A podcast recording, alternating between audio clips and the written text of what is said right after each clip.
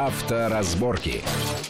Итак, мы продолжаем обсуждать главные автомобильные новости минувшей недели. В студии Юрий Урюков и я, Александр Злобин. Вот мы коснулись ситуации с московскими камерами видеофиксации, с муляжами. Э, как сообщил э, в конце недели руководитель столичной ГИБДД, каждая пятая камера в Москве – это муляж. Вот обсуждали, стоит ли число этих э, муляжей увеличить. Потому что мне попадалась информация о том, что в некоторых странах Западной Европы таких камер чуть ли, ну, муляжей да, камер, порядка 70%. И это дает определенный эффект, потому что люди, ну, как-то начинают вести себя более ответственно на дорогах. А, ну что ж, с этим более-менее все ясно. Переходим к следующей теме. Это очередная московская новация, пришедшая, понятно, нам с Запада. Ну, это очевидно, потому что автомобилизация и проблемы с пробками, с дорогами и так далее началась там намного десятилетий раньше, чем у нас. А, и понятно, что эта новация через, наверное, короткое время распространится на многие российские большие города.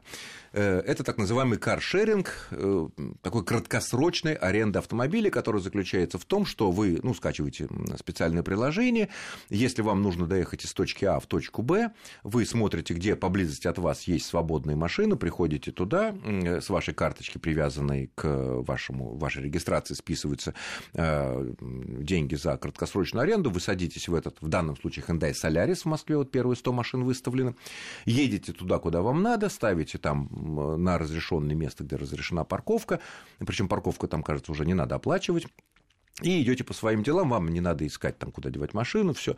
Инициатор этой идеи э, в московском правительстве сказали, что опыт европейских городов, там Милана, Парижа, Лондона, где это дело э, давно уже запущено, что там чуть ли не треть людей перестают пользоваться личными машинами, потому что не нужен гараж, не нужно обслуживание, все такое. И одна машина, такая каршеринга, заменяет чуть ли не 10 машин личного транспорта. Ну, понятно, когда машина постоянно используется, то меньше машин на дорогах, потому что мы приехали, да, приехали, поставили, занялись, это, отработали 9-10 часов, поехали назад. Вот э, какой вот опыт здесь есть и западный, и э, что у нас сделать для того, чтобы это эффективно развивалось? Да, западный опыт, он действительно положительный. И, собственно, эта услуга к нам и пришла потому, что это, в общем-то, находка для крупного города, а, когда услуга каршеринга стоит даже дешевле, чем такси. То есть, фактически, если у человека есть права, он может сэкономить на транспорте. Но это не может быть дороже, потому что там у тебя еще водитель тебя везет. Он Конечно, должен свою да, копеечку да, получить. Конечно. Поэтому это выгодная услуга по выгодной стоимости. А, но только надо понимать, что у нас пока пока еще не Европа, и все это находится в таком зачаточном состоянии. Мы проверили, у нас корреспондент э, пробовал уже эту услугу, сам анонимно зарегистрировался, там подписал договор, попробовал, что это такое. А, действительно удобно. А, но а, есть... кстати, вот само вот эта регистрация, это несложно. Всё. Это несложно, но человеку нужно приехать в офис, подписать договор лично. А, это делается один, один раз. раз да? да, это делается один раз, ну, фактически заводят такую личную карточку, можно mm-hmm. сказать, чтобы... Ну, может быть, часто поправят через какие-то... Да, возможно, я думаю, что это недалеко мы уйдем, и будет онлайн-форма, какая-то регистрация, но пока это так. А, во-первых, очень мало машин. Найти машину в желаемом районе э, это сложно пока что. А второй момент нельзя оставить там, где платная парковка. То есть в центр Москвы, например, приехать на работу, оставить где-то машину и потом уехать на другой каршеринговой машине а вечером вот не вроде получится. обещали, что можно будет поставить на пока нельзя. парковку. Пока, вот, пока нельзя. Я думаю, что, естественно, это прорабатывают, да, но сейчас... Это теряет сейчас смысл это... иначе. Конечно, конечно. То есть пока эта услуга, не, нельзя далеко уезжать от Москвы. Например, это могло быть удобно для жителей каких-то, может быть, сателлитов московских, да, но пока это не так. Типа Мытищ там, да? Да, ну, да, планируется, да. в дальнейшем тоже можно будет взять машину в Москву и уехать в Мытищи, спокойно там уже начать. Естественно, все это, все это пока в планах, но пока, я говорю, очень много таких вот подводных камней. А, забронировать машину надолго нельзя. То есть есть вариант, э, когда, например, присмотрел на карте машину, приезжаешь к этой точке, а ее там нет, да, а, уже кто-то занял. Там Естественно, минут, ситуация меняется. Да, там то ли 15, то ли 20 минут. То есть пока есть такие нюансы, но самое главное, что услуга перспективная. И я, например, искренне поддерживаю это начинание и считаю, что чем больше людей возможности как-то э, наладить свою транспортную жизнь в мегаполисе, тем всем выгоднее. А если еще для этого, как вот обещают, э, сделают разрешение этим машинам, как и легальным такси, ездить по выделенным полосам для общественного транспорта, мне кажется, это будет просто бум. Но здесь есть риск, потому что уже раздаются такие предположения, что где-то не выполняют свои функции выделенные полосы, что якобы настолько уже много исключений, это и такси, там мы хотели вот там обсуждали вопрос с мотоциклистами и прочее, а, и там езда, например, по выходным дням, а, что все-таки э, это становится уже неким перебором, да, то есть автобусам и общественному транспорту уже сложнее пользоваться этими полосами, и выигрыш уже не такой значительный, как и задумывался изначально. Поэтому, наверное, какие-то привилегии, может быть, и будут, но насколько большие, сложно сказать, конечно. А как вот это все организовано в плане, ну, я так понимаю, машина, эта, которую вот мы берем в аренду, она страхована по ОСАГО на неограниченное число водителей. Да, конечно. Это понятно. А вот каска, например, если, например, э, арендатор, скажем так, взял, поехал и там не то, что кого-то повредил, а сам въехал там, я не знаю, в бордюр помял подвеску, сильно повредил. Тут вот как, вот что, с него списывается или как? Машины, машины застрахованные по каско, соответственно, ну, защита от тяжелых столкновений есть. Но важно знать, что франшиза присутствует. То есть какую-то сумму в любом случае, если мелкая авария, царапины и так далее, фактически ее придется оплачивать из своего кармана. Потому что франшиза там составляет э, то ли 5, то ли 10 тысяч рублей. То есть сумма такая для городских мелких столкновений достаточно существенная. Допустим, при парковке зацепили там бампером какой-то столбик парковочный. Все, это считайте, что вам придется а оплачивать а откуда хозяева узнали, что это я? А, значит, когда машину человек берет и сдает, а, желательно сделать фотографию. Я не помню, прописано это в договоре ну, или нет, но, соответственно, говорится, нужно... о том, говорится о том, что если вы увидели, что на машине есть какие-то проблемы, которые могут вам потом впаять, то лучше сфотографировать это заранее и... Конечно, это то же самое, как вы берете машину в прокат, например, да, когда ее... Обычный, да, да, да, да, конечно. То есть вы принимаете автомобиль, смотрите его повреждения, фиксируете это все, естественно, чтобы себя обезопасить. Хорошо, а вот этот вот каршеринг, есть ведь и другой такой опыт, который, правда, используется не в Европе, а в США, в частности, в Калифорнии, то, что называется карпулинг. Это когда, например, мы с тобой живем там под Метищами где-то, работаем в центре города, ну и, допустим, у нас еще девушка, там соседка есть, да, и работаем примерно в одном месте в городе, и если я везу вас двоих, ну и себя, естественно, дорогого тоже, на машине э, троих, а у каждого из нас есть машина, то есть, если мы не договорились, что мы поехали вместе, на дорогу выезжает три машины. И вот если я вас везу, или ты нас везешь, или там, наша милая подруга нас везет на нашу близкую работу, то, э, опять же, можно ехать по специальной полосе, выделенной для этого, там, общественного транспорта и так далее, и так далее.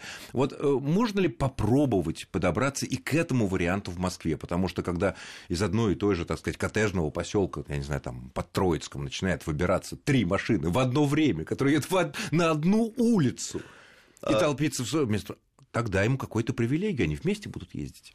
Да, в Америке особенно эта услуга популярна. Действительно, там есть э, специальная полосы, где написано, что вот только карпул, да. А, не знаю насчет нашей страны, поскольку эта услуга, ну не услуга скорее, да, такой такая вид... льгота, такая мера по снижению напряжения на дорогах. Да, да, она, я думаю, что она должна присутствовать, но не знаю, как наши будут ей пользоваться, потому что, ну, как-то русский человек так устроен, что очень много еще сопутствующих дел, которые нужно делать в разных местах. И а, я, например, знаю, в некоторых компаниях российских крупных э, была уже такая практика своих сотрудников стимулировать э, пользоваться вот таким видом. Вот таким образом. Да, да, а, да. Как? а как компания может стимулировать? Нет, это исключительно в виде там, каких-то бесед, информационных сообщений. А, то есть, ну, ну то есть... некое продвижение европейского образа жизни. Никакая да? компания не может э, повлиять, конечно, разрешить да, ездить да. по выделенной полосе. Повлиять и дать привилегии, конечно, никак. А, но, тем не менее, продвигают эту идею. Может быть, для тех, кто как-то раньше с этим не сталкивался, не знал. Так вот, и практика, насколько я знаю, показала то, что людям это надоедает, потому что это я, значит, завязан, допустим, на какого-то соседа, а мне там после работы хочется в кино сходить или еще что-то, мне как-то надо транспорт продумывать, я живу за городом, мне это не очень удобно. То есть возникает таких очень много моментов, когда человек просто говорит, да ну, лучше буду ездить там или на машине в пробке стоять, или на электричке поеду. А, поэтому у нас пока это все ну, не прижилось, и не знаю, наверное, приживется только если будут действительно такие значительные преференции. Ну, преференция может быть только одна. Либо, ну, налоговую тут трудно, а вот выделенная полоса, пожалуйста, ну, я не знаю, в наш... это все-таки не американский калифорнийский хайвей, где очень много полос, да, ну, хотя бы ну, пустить на выделенную полосу. Хотя, с другой стороны, в той же Калифорнии огромное количество было сообщений, когда покупали в определенных магазинах резиновые куклы, соответственно, напяливали им парик, напяливали им, так сказать, и все равно траты там не несколько десятков сотен долларов на это выгодно было по времени, потому что любой полицейский, который смотрит в твою машину, да, сидит три человека вроде как, ну не каждого же тыкать шилом живой или, или, или, или резиновый.